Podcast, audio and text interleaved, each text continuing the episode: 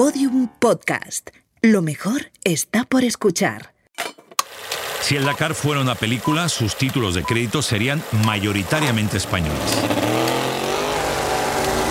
Los pioneros, Jordi Alcarons, Carlas Mas, Salvador Serviá, Miquel Prieto, Pep Vila, Salvador Cañellas, Joan Porcar. Los grandes nombres, Carlos Sainz, Marcoma, Laia Sanz, Nani Roma, Gerard Farrés, los que lucharon por demostrar que no hay barreras físicas que impidan correr el Dakar, Isidra Esteba, Albert Llovera, Dani Albero, Joan Lascorz, las jóvenes promesas, Joan Barreda, Cristina Gutiérrez, Pau Navarro, y así podríamos seguir durante un buen rato. Sin duda el Dakar es una de las citas deportivas más importantes del año para miles de personas en nuestro país.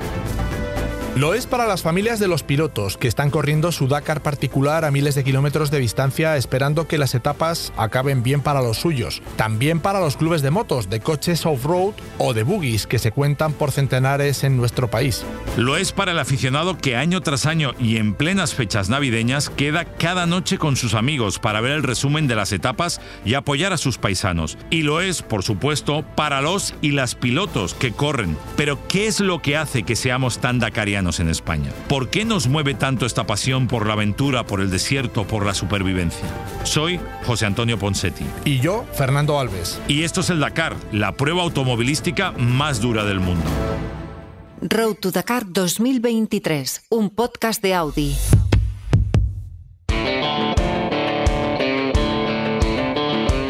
Y en este episodio conoceremos historias de grandes deportistas de nuestro país que han hecho del Dakar su modo de vida, pese a todas las dificultades a las que se han tenido que enfrentar, con unos inicios durísimos, con sacrificios increíbles para llegar a la línea de meta, incluso para llegar a la línea de salida. Personas que, como todos, también tuvieron unos inicios durísimos y que ahora son historia viva de este rally. ¿Comenzamos? Episodio 2. Pasión, desafío, compromiso.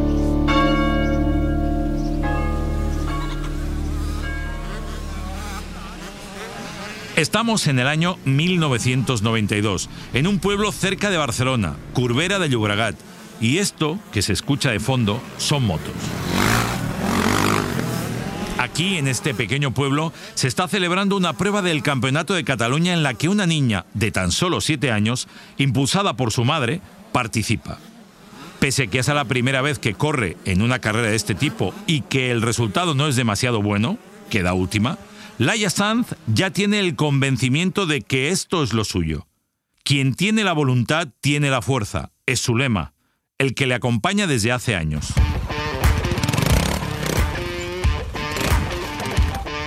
Cinco años después, con 12, llega su primera victoria en categorías masculinas y además sus participaciones en triales femeninos. Después, y paso a paso, debutará a nivel nacional como única mujer participante y ganará. Participará en pruebas europeas y también ganará. Dará el salto al exigente mundial y también ganará. Y después llegará el enduro. Llegarán los rallies por todo el mundo. Llegará el Dakar. Año tras año, Laia cosechará victorias por todo el mundo e hitos únicos en el rally más duro del mundo, convirtiéndose así en una de sus leyendas. Y todo lo conseguirá con una fórmula infalible, la pasión por el motor, el desafío por lo desconocido, por la aventura y el compromiso por hacer de este deporte un lugar mejor, sobre todo para las mujeres. A ver, Laia, pasión, desafío, compromiso. Estos son algunos de los ingredientes para participar en Dakar, pero ¿le echamos alguna cosita más eh, en, en la olla, en la salsita o no? ¿Qué tal estás? Buenas, pues, pues bien, muy bien, con muchas ganas ya de, estar allí y de empezar la carrera. ¿Y, le añades algo más? Aparte de la pasión, desafío y compromiso, ¿hay algo más que ponerle a este Dakar o no? Mm, bueno, yo creo que es dureza, es navegación, va a haber... Pinta que va a ser un Dakar un poco más duro que el año pasado. Oye, eh, ¿nos acordamos aún de la primera carrera en Curbera de Llobregat? Eh, eh, ¿Recuerdas esos días todavía o no? O, la infancia y eso está muy lejos, muy lejos, muy lejos? Era demasiado pequeña para acordarme porque tenía, no sé, no, la verdad que no me acuerdo. Es más lo que me cuentan mis padres que, mi propio recuerdo. Qué fuerte. ¿Hay fotos o imagen o no de eso? Hay fotos, hay fotos. Sí, sí. Bueno, eh, según he podido ver, tu madre te animó a participar en la primera carrera, eh, tu padre también te llevaba siempre con él en la moto, eh, a tu hermano creo que le desapareció por ahí una cota 25 y empezaste a dar gas. Em, me da la sensación que tu familia ha sido clave, ¿no? en el desarrollo de tu pasión, ¿o no? Totalmente. Yo creo que por un lado, pues agradecida de que nos hubieran educado igual a mi hermano y a mí, porque al final en esa época normalmente las chicas no tenían oportunidad. Eh, la mayoría de los padres pues solo dejaban ir en moto a los niños y, en mi casa pues tuve la suerte de que también me dieron a mí la oportunidad y luego obviamente todo el esfuerzo que hicieron, ¿no? Tanto, tanto de sacrificios, fines de semana fuera, acompañándome mi madre entre semana a entrenar.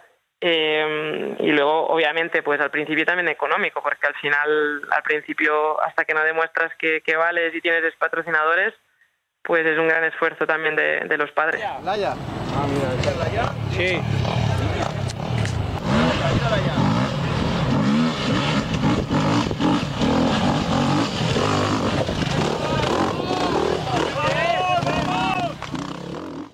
Oye, y hablando de familias, eh, eh, esa relación que se crea dentro de los equipos en el Dakar, por ejemplo, que estamos hablando del Dakar, eh, em, ¿hasta qué punto te hacen la vida más fácil? ¿Hasta qué punto es importante todo el staff, todo el equipo? ¿Es realmente todo esto una familia o no? ¿Funciona así?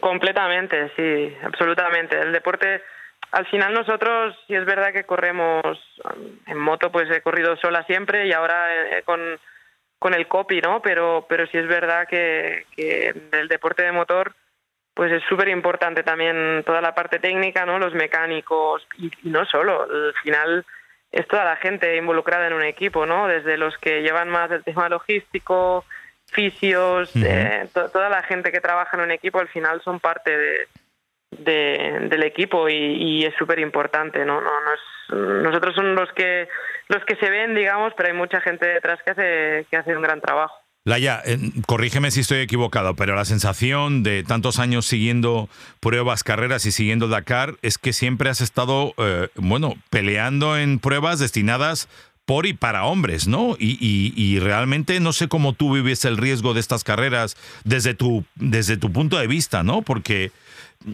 se suponía, yo recuerdo eh, hace 20 años atrás, y no me voy más lejos, que, que se suponía que no estabais capacitados para según qué pruebas, ¿no?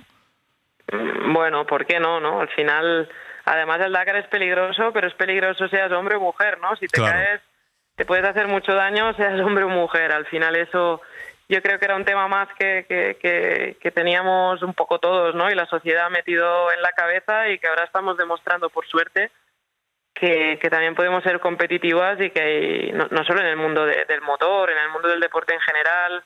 Mira ahora el, tirón que ha cogido el, fútbol y, luego como muchos trabajos en, en, general, ¿no? En la sociedad, pues, pues por suerte las cosas están cambiando y, ya, pues, en muchas cosas ya no parecemos un bicho raro como antes.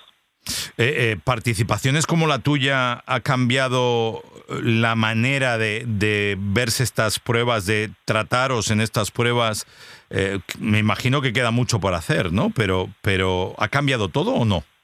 Sí, yo creo que está cambiando mucho y si es verdad que yo, por ejemplo, en moto, pues me siento un poco una pionera, ¿no? Porque al final no había muchas chicas que se hubiesen dedicado profesionalmente a esto antes que yo y sí en ese sentido me siento muy orgullosa porque creo que ha ayudado mucho a cambiar un poco las cosas, ¿no? Y a las que vienen detrás, pues lo tengan un poco más fácil y tengan más ayudas y, tengan el camino un poquito más planito, que, que aún cuesta, pero, pero sí es verdad que, que yo creo que al final, ¿no? Como en todo, ¿no? Si eres eh, el pionero siempre cuesta un poco más para que luego sea todo un poco más fácil. Bueno, a ver, venga, Dakar 2023, entre otras muchas cosas, se supone que es una prueba mucho más ecológica, ¿no? Por ejemplo, Audi directamente lleva dos años apostando por un vehículo propulsión 100% eléctrica. Eh, ¿Cómo cambia la idea de sostenibilidad a lo largo de los años? O sea, ¿vamos hacia un futuro realmente más verde? ¿Te ves corriendo en, un mundo en donde, por ejemplo, todos los coches y los vehículos sean eléctricos? Yo creo que sí, yo creo que es hacia donde va el mundo del motor, ¿no? Yo creo que si queremos que, que siga habiendo mundo del motor, creo que tenemos que abrir un poco la mente y, es hacia donde va el mundo un poco, ¿no? Entonces, tenemos que adaptarnos ¿no? a, los nuevos tiempos. Obviamente tampoco es, no tiene que ser un cambio de golpe, pero sí que tenemos que empezar, ¿no? Y se ha visto en muchas competiciones, pues, eh, por ejemplo, en Extreme son coches 100% eléctricos, en otras carreras como el Dakar, por, por, el, por el formato de carrera que no, no podríamos correr con un coche eléctrico, pues están buscando soluciones, ¿no? Eh, hay muchos equipos que están eh, usando combustibles verdes, ¿no? y entonces yo creo que se está trabajando bien ¿no? en ese sentido y, el mundo del motor también, o sea que, que sí, es, un poco el futuro, el futuro que viene. Te tengo una sorpresa porque tengo por aquí a Fernando Alves y quiere preguntarte un par de cosas y, le voy a dejar. A ver, Fernando, ¿qué le quieres preguntar a Laia? Hola Laia, bueno, yo entro directo con eh, tu segundo año de participación en el Dakar con un coche, con cuatro ruedas. ¿Qué lo diferencia respecto a la moto? ¿La echas de menos a la moto? Hola Fernanda, pues a ver, em, por un lado echo de menos la moto, no te engañaré, ¿no? El, día a día de la moto a mí me gustaba mucho, lo que era entrenar todos los días. Eh, en el coche no podemos entrenar todos los días, ¿no? Ya me gustaría, pero es un tema también de, costes y de y, es mucho más complicado, ¿no? Entonces eso sí lo echo de menos de, la moto. Luego, por supuesto, ¿no? Eh, eh, los costes, ¿no? Los, los costes en el mundo de los coches es una barbaridad, ¿no? Es todo muy caro no es fácil no optar a tener un buen coche entonces se complica todo un poco más porque las cifras le, añades ceros no pero pero por otro lado estoy descubriendo un mundo que, me apasiona también no y, que, estoy intentando aprenderlo lo más rápido posible y, me encanta. La verdad que el año pasado fue un Dakar que disfruté muchísimo y, y este año además yo creo que estamos mucho más preparados no entonces creo que, lo vamos a competir y a disfrutar todavía más. Y Daya, me hacía también ilusión hacerte una pregunta. Eh, ¿Cómo se vive el Dakar cuando eres la verdadera reina del desierto? Sabiendo que eres fuente de inspiración para otros pilotos jóvenes, sobre todo. No sé, al final yo lo, sigo viendo como el primer día, ¿no? Me sigue haciendo muchísima ilusión. Además ahora, ahora más, ¿no? Que he hecho este cambio, he, hecho, he entrado un poco en este mundo nuevo para mí, que son los coches y al final pues lo sigo viviendo con mucha ilusión, ¿no? Ahora que, faltan pocos días ya con muchísimas ganas, nervios y, lo sigo viendo igual, ¿no? Pero sí es verdad que, con muchísimo más experiencia y sabiendo a lo que, a lo que me enfrento. Laia, mucha suerte y un abrazo enorme y a disfrutar de este Dakar. Muchas gracias, un abrazo. Hasta luego. Hasta luego.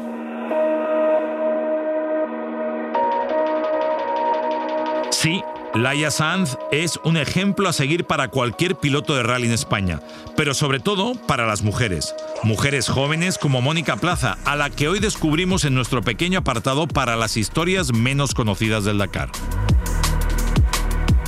Bueno, actualmente me dedico a esto. Eh, soy especialista de cine eh, como Precision Driver. Eh, también soy copiloto y piloto, piloto en el nacional y copiloto en el mundial de, de bajas, el año que viene será de cross country. Bueno, en cuanto a familia, creo que llevamos eh, el motor y, la gasolina y la competición en el ADN. Es un proyecto que comenzó hace cuatro años. Mi padre ha corrido en Dakar 15 años y bueno, cuando se cambió de continente el Dakar, pues dejó de correr esta prueba, pero claro, las hijas han crecido Eh, quisieron empezar a correr en coches. Eh, yo ya llevo, este va a ser mi octavo año. Eh, mi hermana es un poco más pequeña y bueno, pues retomamos el proyecto.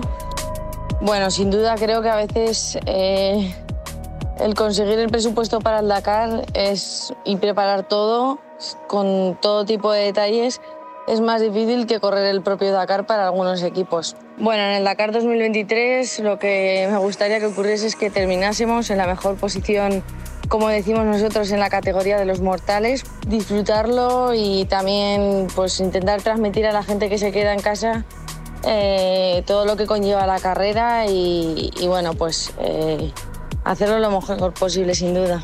Y nada, pues eh, vamos a ver qué nos depara este próximo año.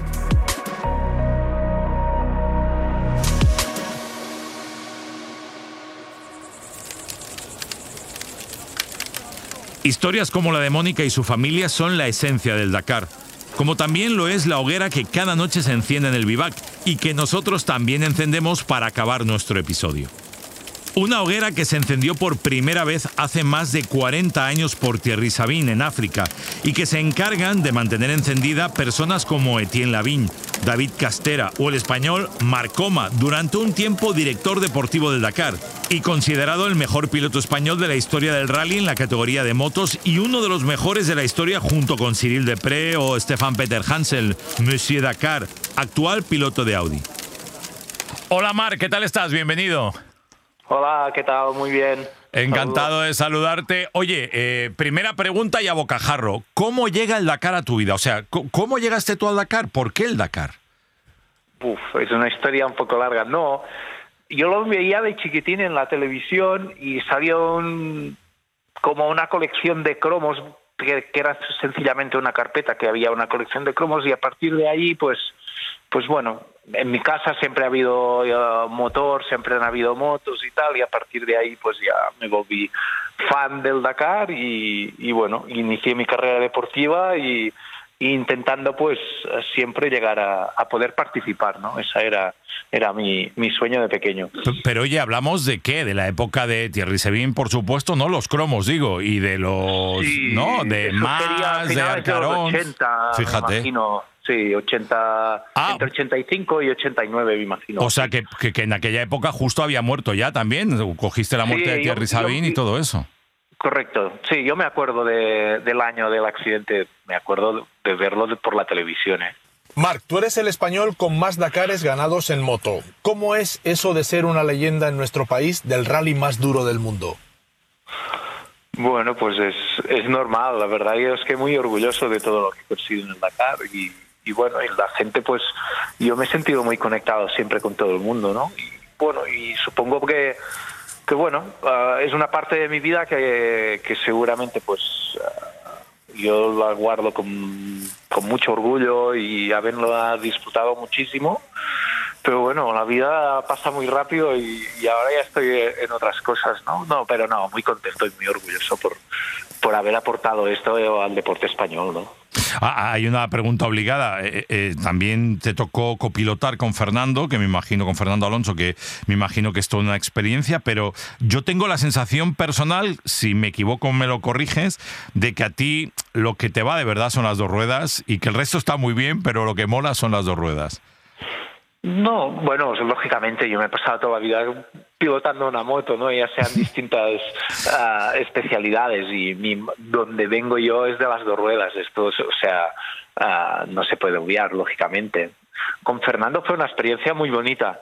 La verdad que yo estaba un poco fuera, ya estaba centrado en mis funciones de, en KTM España y bueno, me llamaron de Toyota. Con Toyota siempre he mantenido una muy buena relación y me llamaron y bueno, me comentaron que había la posibilidad de que Fernando fuese el Dakar y que habían pensado en mí, ¿no? Para, para ayudarlo y para copilotar, hacer de copiloto, etcétera. bueno, la verdad es que me quedé un poco sorprendido, primero porque yo no había ido nunca en un coche de copiloto, ¿no? Entonces, bueno, la navegación cambia un poco, tienes que explicar lo que ves, lo que lees en el roadbook, lo tienes que saber comunicar de manera correcta. Y, bueno, pues gracias en ese momento pues que KTM me permitió hacer ese, ese pequeño break con, con Fernando, pues ahí estuvimos y lo hicimos muy bien y la verdad es que lo, lo disfrutamos mucho, ¿no?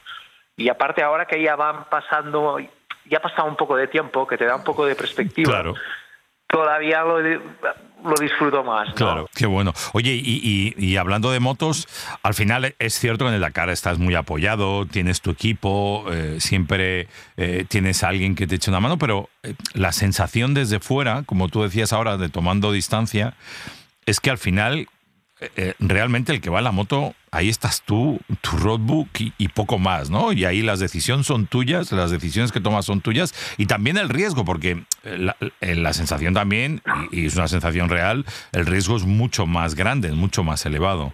Em, ¿Es así o no? ¿O estoy muy equivocado? No, no estás nada equivocado, no. Es muy cierto que, o sea, cuando estás en un equipo puntero, un equipo factory, que el objetivo es la victoria, tienes mucha gente a tu alrededor y te ayuda muchísimo y tienes técnico de suspensiones de motor, el manager, el, hacemos la estrategia, parte meteo, o sea, no dejas ningún detalle o intentas no dejar ningún detalle, ¿no? Pero al mismo tiempo sales por la mañana, te dan un golpecito en la espalda y venga, ahora, ahora te toca a ti, ¿no? y ahí no hay nadie, y ahí estás tú. No, ahí estás tú con tu roadbook y tu moto y ahí tomando decisiones en todo momento y, y bueno, es complicado y la presión que uno tiene que soportar es altísima y bueno, uno está muy solo, pero no es nada. Yo estaba muy cómodo, ¿eh? Ahí no, no me sentía. No, o sea, hay gente que, que está menos. No es que sea solitario, pero me siento bien ahí tomando decisiones en mitad del desierto, con condiciones difíciles. ¿La sensación de peligro es real o no? O sea, ¿tú eres consciente de decir, uy, como aquí me pase, me, me puedo dar una galleta importante o no? Bueno, sí que había algún día que tenías que tomar riesgos, lógica. Lo que no puedes hacer es hacer un. Dakar de dos semanas tomando riesgos en cada, en cada curva. Ah, eso está clarísimo, pero y ahí está un poco la dificultad, ¿no? En saber interpretar en qué momento uno tiene que tomar los riesgos o no. Y, esto es muy complicado, ¿no? Porque estás muy expuesto, cualquier pequeño error o, o fallo, la consecuencia normalmente es importante. Ah, y bueno, y hacer toda esta gestión, ah, la verdad es que lo complica mucho. Oye, Marc, eh, eh, esta es a ver cómo gestionas esta pregunta. Tú has hecho, bueno, has vivido todos los Dakares, los africanos, los de pasaban en Sudamérica, en Arabia. Em, ¿Con qué desierto nos quedamos? Primero de todo, estoy muy orgulloso de haber podido conocer los tres Dakares. que de estos ya vamos quedando menos cada día, ¿no? Por las razones que sean, pues Ah, sí, después hay muchos matices. Lógicamente, para mí, África es África, ¿no? Y esto no, mm, o sea, el referente donde ha crecido la carrera, donde realmente se han escrito historias sobre esta carrera, donde la ha hecho realmente especial, ha sido en África. Ah, esto es obvio para todo el mundo, creo, ¿no? Y Argentina, Sudamérica, todo el cono sudamericano nos nos abrió unas puertas de un continente completamente desconocido a nivel de desierto o a nivel de magnitud, etcétera, de la gente y tal. Y ahí el Dakar estuvo dos años, diez años ahí, que también fueron unos años muy buenos, ¿no? yo creo que ahí permitió pues que la carrera pues continuase viva y, y creciendo, ¿no? Y ahora está en otra fase, que es Saudi, donde el desierto del país tiene un potencial brutal donde las condiciones de estos primeros años no han sido fáciles, entre la pandemia, entre que tienes, tienen poca experiencia ahí, y yo creo que está todavía hay mucho camino que recorrer en, en Middle East, que llamamos Medio Oriente, ¿no? Toda esa parte de países, de países de ahí que creo que todavía están en la primera fase de desarrollo de la prueba ahí, ¿no? Esta es, esta es mi opinión. La última, ¿uno se jubila alguna vez del Dakar o no? Bueno, yo estoy jubilado de la. Lo que pasa que no puedo decir que, que nunca voy a volver, porque no sería verdad, porque algún día u otro voy a volver de alguna manera u otra. Pero bueno, un poco de distancia me va bien también. ¿eh? No, no, no es algo que, que quiera y que estoy haciendo cosas para volver si en algún momento hay una buena oportunidad, un proyecto que me ilusione y donde realmente creo que pueda aportar, pues intentaré arreglármelo internamente con mi familia y con mi trabajo para ir, pero bueno, pero ya llegará cuando si es que se presenta el momento esto. Querido Marcoma, qué gusto escucharte, un placer, un abrazo enorme y ojalá te vea menos jubilado en el Dakar pronto. bueno, ya veremos, ya iremos hablando, ya os iré contando, pero bueno, este año muy tranquilo que no, no es, me, me quedaré en casa que mi familia lo agradecerá también. Un abrazo enorme, gracias. Un abrazo, saludos a todos. Chao, chao. Esto es el Dakar para Marcoma, pero aún nos quedan muchos Dakares por descubrir. En el próximo episodio hablaremos sobre los preparativos que se necesitan para correr un Dakar y también sobre cómo se llega a esta, la prueba más dura del mundo del motor. Gracias por acompañarnos y hasta pronto. Nos vemos. Road to Dakar 2023, un podcast de Audi.